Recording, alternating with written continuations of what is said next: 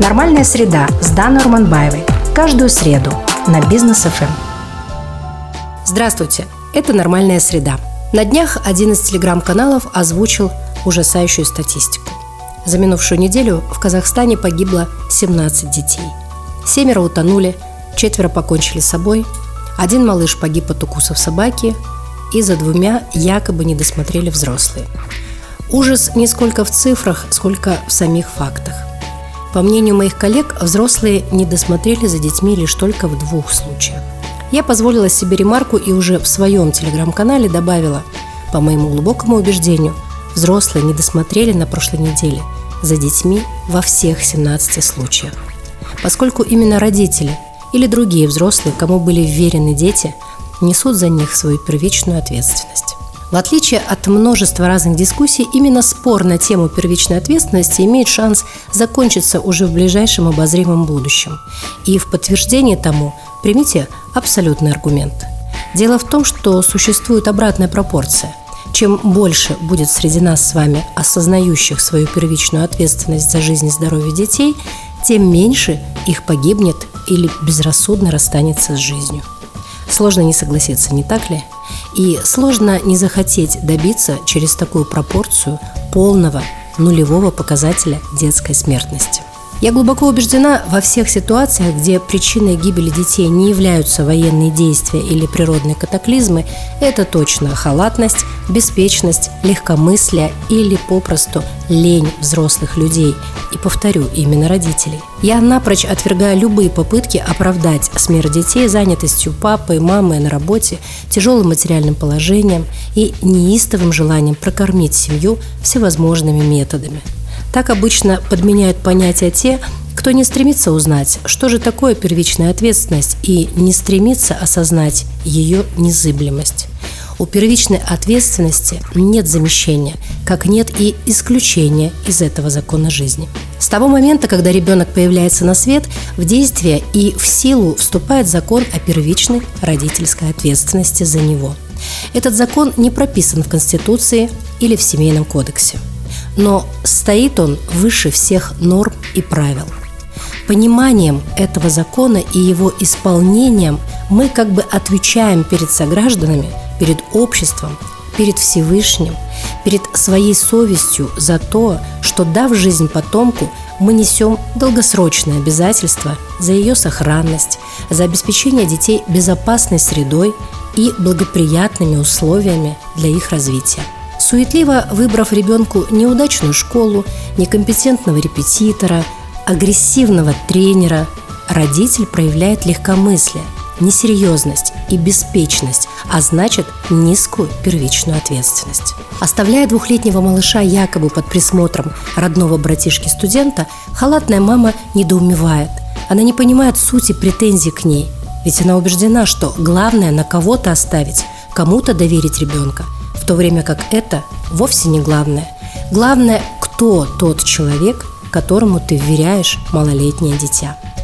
Не так давно произошедший трагический случай с первоклассником в одной из частных алматинских школ вызвал широчайший общественный резонанс. Казахстанцы осудили и школу, и малолетних преступников, как выяснилось, не единожды совершавших насильственные действия над первоклассником. Почти все сочувствовали отцу ребенка, защищая его не меньше жертвы. Однако именно родители, в частности папа мальчика, это первое ответственное лицо в этом вопиющем факте. Его первичная ответственность выражена сразу в двух моментах – безалаберный выбор школы и отсутствие связи с сыном. Папа просто выбрал школу, но этого недостаточно, чтобы обеспечить ту самую безопасную среду для дитя, мало заплатить и быть спокойным – Частный статус школы еще не гарантия ее надежности. Позволю себе здесь вставить умнейшую фразу профессора Алексея Ситникова «Не все, что стоит дорого, качественно». Для того, чтобы найти ту самую нормальную среду для сына, отцу надо было не один день провести в стенах учебного заведения и не с одним директором иметь общение.